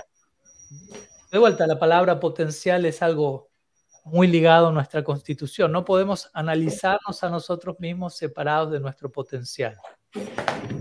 Albert Einstein dijo eso, no estoy aquí citando Shastra, pero igual dijo, uno no puede examinar un, un elemento, un objeto o, lo que fuere separado de, de su potencial. Mm lo que eso es y todo lo que eso puede llegar a ser.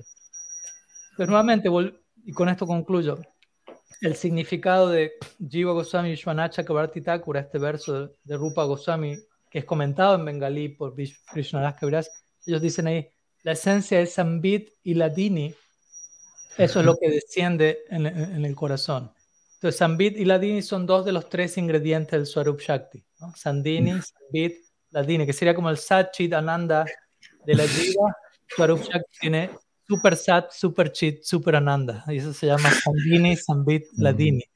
Ya que estamos, para concluir, Jiva Goswami en su Bhagavad Sandarbha y en su Krishna Sandarbha, dos veces en sus Sandarbhas, él cita un verso del Vishnu Purana, que también es comentado por Sridhar Swami, el famoso comentarista del que dice, Sandini, Sambit y Ladini existen intrínsecamente en Bhagavan, pero no en las jivas.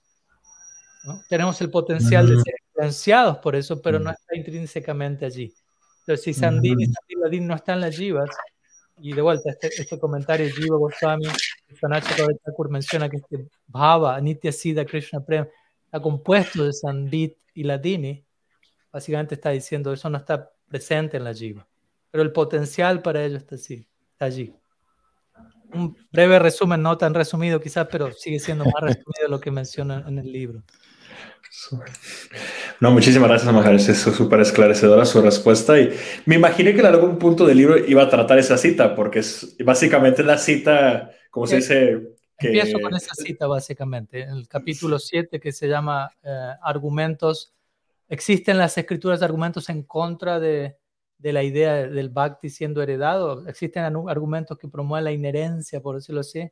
Y voy citando cosas que aparentemente promueven eso y el primer argumento verso es, es ese ah. verso. ¿sí? Gracias, Maharaj. Gracias por compartir la, la duda.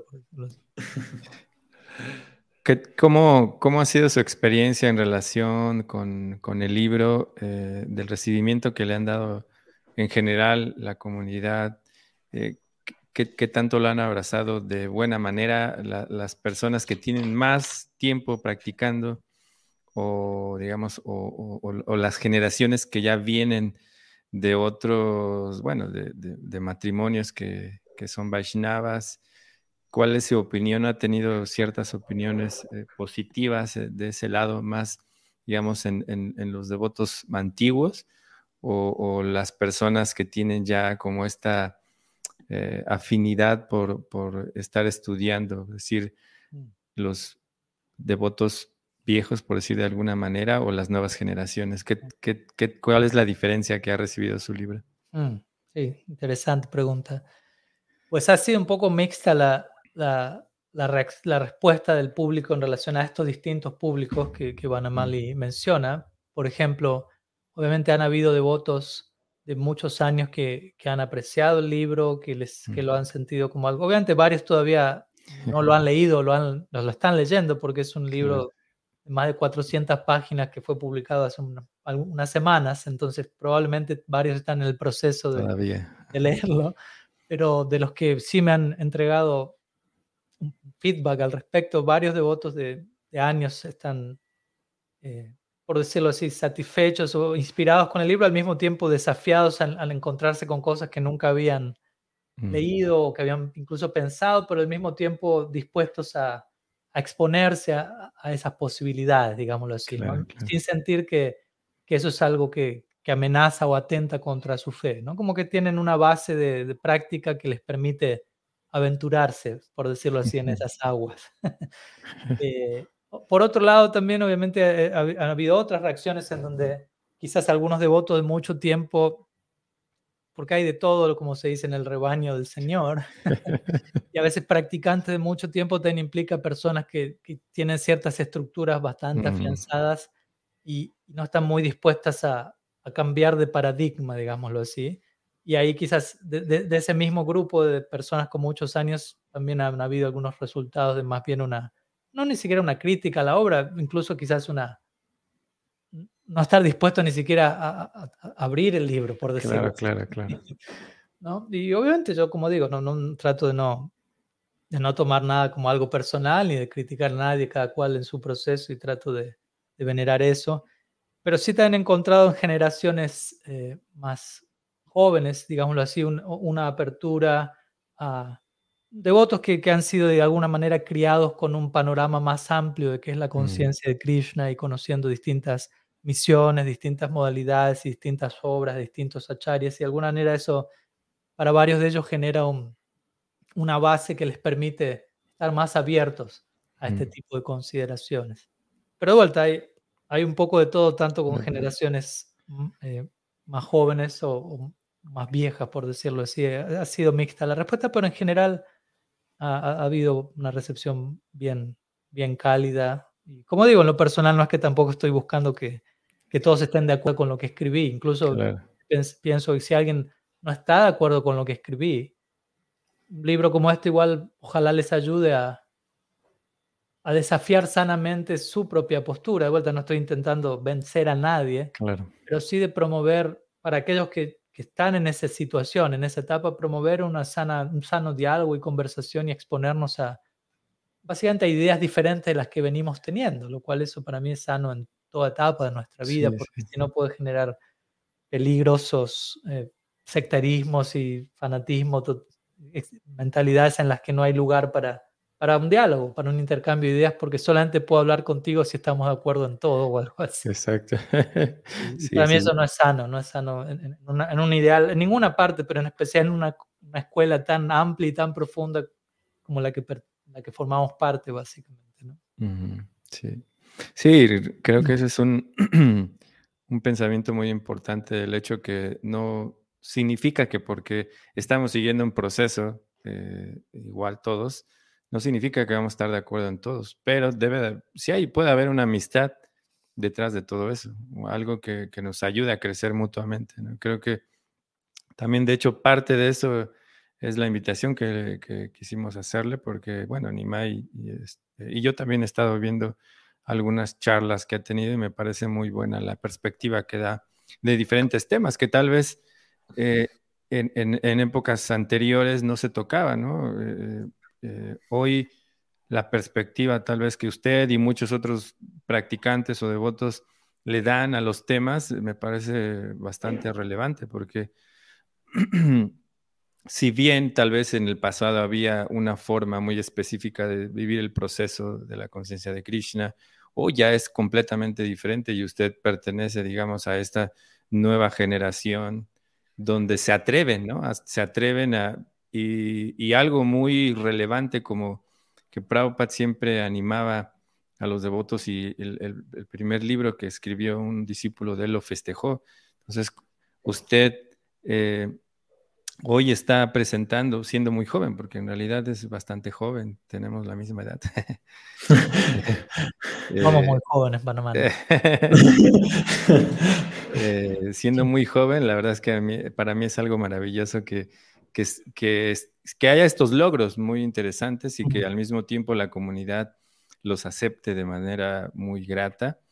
Y cómo usted animaría o animaría que otras personas también eh, se involucren en estos temas para poder desarrollar de manera gradual un libro. Eh, les podría compartir algo, los podría animar o, desanimar. Pues, como, como, dijimos hace un rato, no necesariamente todos los devotos están en una etapa en donde mm.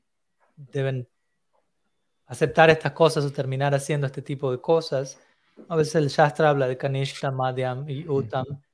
Y generalmente el, el, canista, y a veces la palabra canista también no es, no es expresada con, en un buen tono muchas veces, ¿no? como de manera despectiva. Pero técnicamente hablando, ser canista, bhakta, un canista, tener adhikar en canista, es algo glorioso porque tiene que ver con bhakti. Claro. Entonces no es algo a, despreciar. El punto es cuando ya corresponde pasar una siguiente etapa y uno insiste en permanecer siendo un canista. Como, no sé, si alguien es un bebé y, uno, no sé si en México lo llaman chupete, lo que el bebé utiliza. Chupón. Chupón, en fin. Y uno, hay un, hay un periodo en la vida en donde uno puede utilizar eso y está bien, no es algo malo. Pero si ya estoy teniendo cinco años, seis años y quiero seguir con el chupón, ya no es sano. Entonces es hora de pasar a otra etapa. Entonces entiendo que para ciertos devotos en una etapa no es necesario quizás entrar demasiado en detalle en estos temas, pero al menos tales devotos deberían sí mantenerse trabajando bajo la guía o el refugio de devotos con, con una perspectiva más amplia, de manera que esos devotos con el tiempo sí entiendan la necesidad de profundizar, de dialogar, de, desarrollar una mentalidad más madhyam. ¿no? Madhyam tiene que ver con, con alguien que no piensa en términos tanto de blanco y negro, sino en términos de gris, por decirlo así, de matices entre medio, de que las cosas pueden ser de más de una forma en ciertos casos, de que hay lugar para, para ciertas diferencias. Que de vuelta, en un comienzo uno necesita quizás un criterio más blanco-negro. ¿no? Esto está bien, mm. esto está mal, este es un devoto, este es un karmi, por decirlo así. con el tiempo uno empieza a ver, no, esta definición, hay más elasticidad para esa definición, no es que solamente es esto o esto. Estás en Maya o estás en conciencia de Krishna, pero hay niveles de estar en Maya, hay niveles de estar en conciencia de Krishna.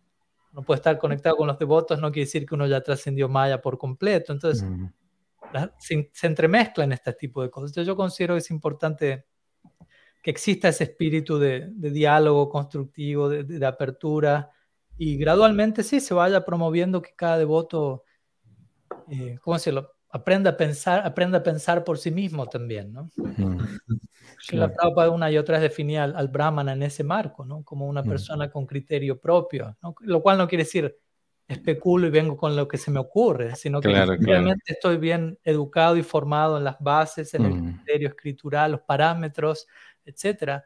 Y sobre esa base desarrollo mi propio pensamiento, mi propia individualidad, mi propia contribución, porque si no, ayer hablábamos con Namrasa de esto, de que si uno no, eventualmente con el tiempo, uno no se vuelve un individuo pleno en conciencia de Krishna. Claro, claro. Es una forma de impersonalismo. Sí, sí, sí. No terminamos de volvernos una persona, y más bien seguimos lo que las masas hacen, no tenemos opinión propia, no pensamos demasiado por nosotros mismos y siempre no solamente esperamos que nos digan qué hacer y lo hacemos. y, entiendo que en una etapa de vuelta hay lugar para eso, como un bebé, ¿no? Que imita, que no tiene que...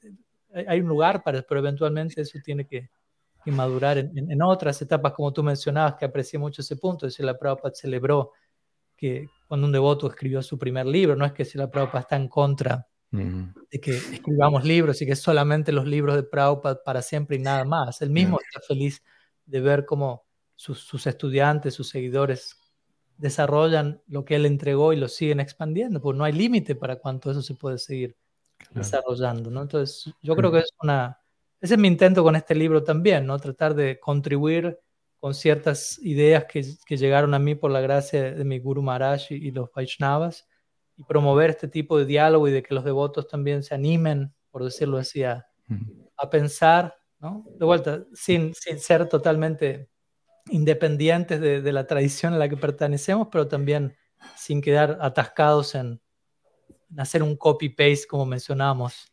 contextualizado o algo por el estilo, buscar un punto medio, llegar a esa síntesis en algún momento. Claro, claro, claro.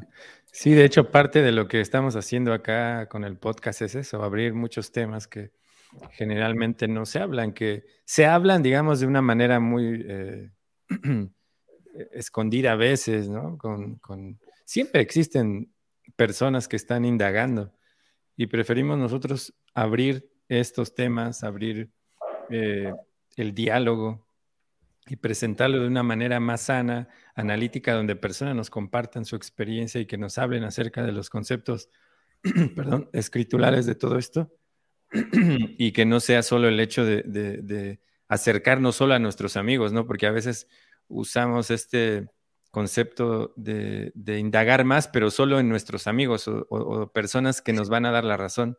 Mm. También es, muy importante eso. ¿Qué, usted piensa de la diferencia entre, eh, usted hablaba acerca de la entrega, ¿cuál es la diferencia o cómo podríamos analizar, más bien es eso, la diferencia de entregarse al proceso ¿no? De una manera más sana y no solamente, como mencionaba usted, ser guiados por las, como así como una masa, ¿no? Digamos, porque generalmente eso ya en, la naturaleza material, eh, todos los, los, individuos estamos arrastrados de esa manera. Pero incluso, lo que usted mencionaba es muy interesante y eso también ya lo habíamos hablado acá, que, que muchas de las cosas, inclusive estando en el proceso, son muy impersonales y no nos damos cuenta. Mm cómo cambiar esa perspectiva, ¿no? Incluso lo que ya le había mencionado del maestro espiritual, la relación con los devotos, ¿no? La, relación misma con Krishna. Mm.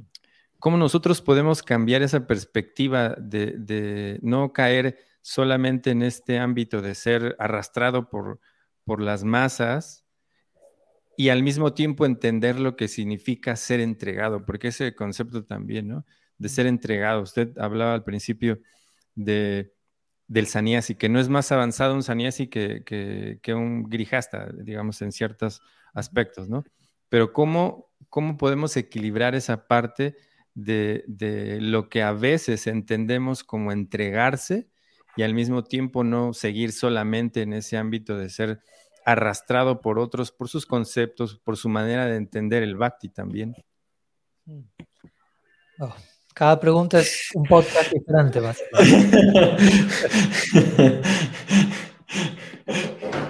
Pues la palabra entrega es todo un tema. El otro día estábamos, tuvimos un encuentro interreligioso aquí con una serie de practicantes cristianos y analizábamos este tipo de ideas, ¿no? Entrega o rendición, que a veces se utiliza también para hablar de Saranagati. Y son términos muy delicados porque uno los puede dar por hechos o utilizarlos, incorporarlos al vocabulario de uno, pero no entender realmente cómo aplicarlos en la práctica de manera saludable y uno los, los, los, procesa de manera ciega o fanática, ¿no? Y entrega significa, no pienso, no tengo criterio, simplemente obedezco y, sin, sin, sentir, sin elegir hacerlo. Porque de hecho la idea de entrega, que a, muchas personas no le agrada para nada, sí, exactamente. Eh, ¿por qué no les agrada? Porque generalmente la idea de entrega que nosotros muchas veces tenemos es no sé, un campo de batalla y el ejército enemigo dice ríndase.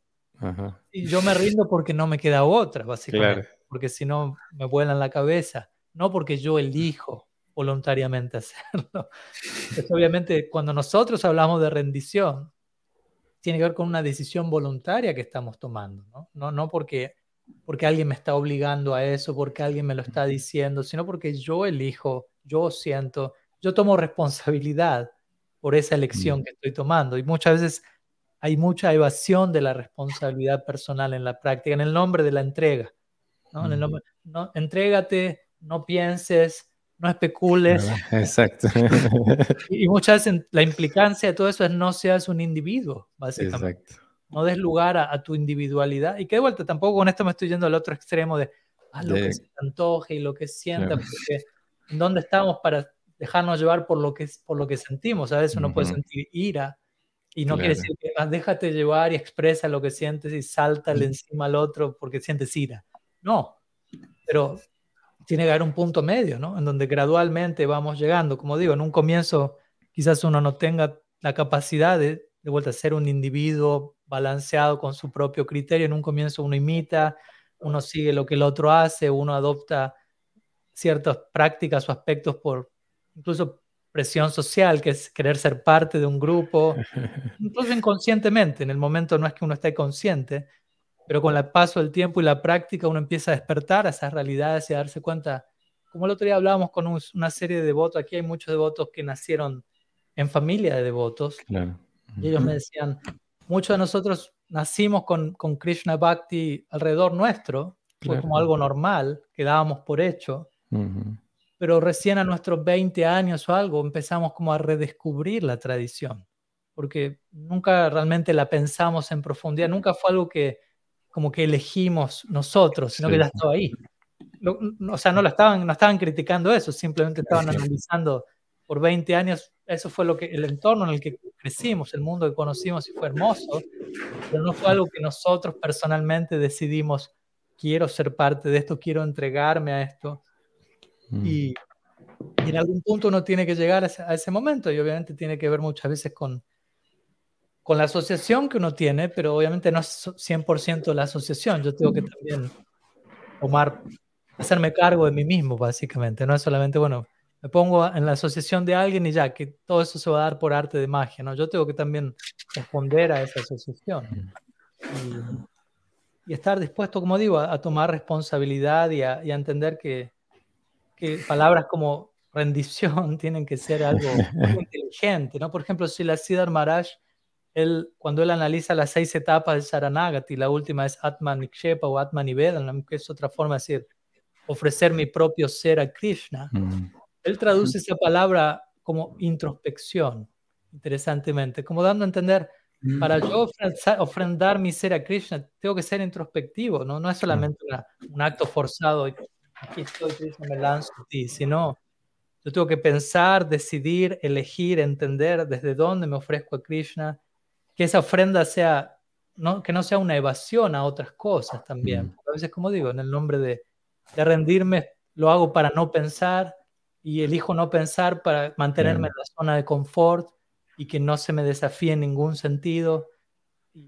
Y en, el rol de, del guru o del sadhu es justamente sacarme de la zona de confort. Mi, guru Maharaj diría, el rol del guru es hacerlo dudar a uno. En, el sentido sano de la palabra. Claro, claro. Donde uno a veces está muy seguro de, todo, ya da por hecho, ya conozco qué significa esto, esto, y uno se sienta a los pies del Sri Guru y el Guru va a hablar de eso mismo desde otro lado, donde va a desafiar mi perspectiva y me va a hacer pensar, oh, nunca había pensado de eso de esa manera. Y voy a cuestionar mi propia comprensión, pero para nutrir mi fe. Existe el rol de la duda para nutrir la fe al mismo tiempo. ¿no?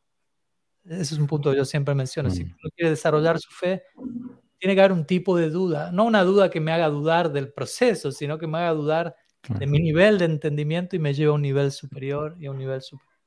Y eso obviamente es importante mantenerse en, la cercanía de personas que sean progresivas en el sentido, mm. que tengan un, deseo por hacer progreso en el bhakti. Es una de las características centrales del, del Madhya Madhikari. El Madhya Madhikari está preocupado por progresar en Bhakti. En una etapa previa quizás uno está practicando, pero no está preocupado por hacer avance. uno está ahí, es parte del grupo, dinámicas sociales, pero una, preocupación sana por crecer en eso ya es algo que va a venir con el tiempo, ¿no? Entonces, es muy importante. Gracias.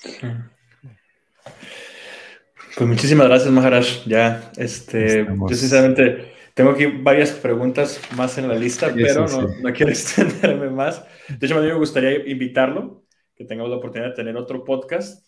Este, porque de aquí todavía faltan bueno, las preguntas que van a salir en los comentarios. Nosotros realmente estamos atentos, especialmente Mali, está atento en los comentarios para eh, atender a las personas. Pero si, usted tiene la oportunidad, ahorita este mes ya lo tenemos agendado, ¿verdad, Ana Mali? Con, con, diferentes invitados. Sí, ya, ya, ya tenemos eh, este mensaje eh, todo lleno. Entonces, podemos contactarnos y, poner una fecha si usted tiene tiempo. Sí, sí, sí, siempre es un gusto hacerme tiempo para, para, este tipo de conversaciones, así que cuente conmigo. Muchas gracias. Pues muchísimas gracias, Maharaj. Muchas gracias. Gracias, Maharaj, por tomarse el tiempo de, tantas ocupaciones que tiene y sus viajes y ahora también presentando este libro y teniendo esas charlas con, los devotos. le agradecemos muchísimo que se haya dado el tiempo de estar acá. Muchísimas gracias a ustedes por la invitación y espero verlos pronto también. Muchas gracias. Muchísimas gracias. Muchas gracias. Bueno, eh, gracias a todos los que están en Facebook. Eh, hoy estamos, como vieron, en un programa que está grabado, previamente grabado, pero vamos a estar atentos ahí a, los comentarios y a las preguntas y para la próxima ocasión que Maharaj esté con nosotros vamos a discutir también sus preguntas y comentarios acerca de esto. Y bueno, pues les agradecemos mucho. Nos vemos la próxima semana en Hablemos de Bhakti. Que tengan linda tarde y un abrazo para todos. Cuídense mucho. Hare Krishna. Jai Hare Krishna.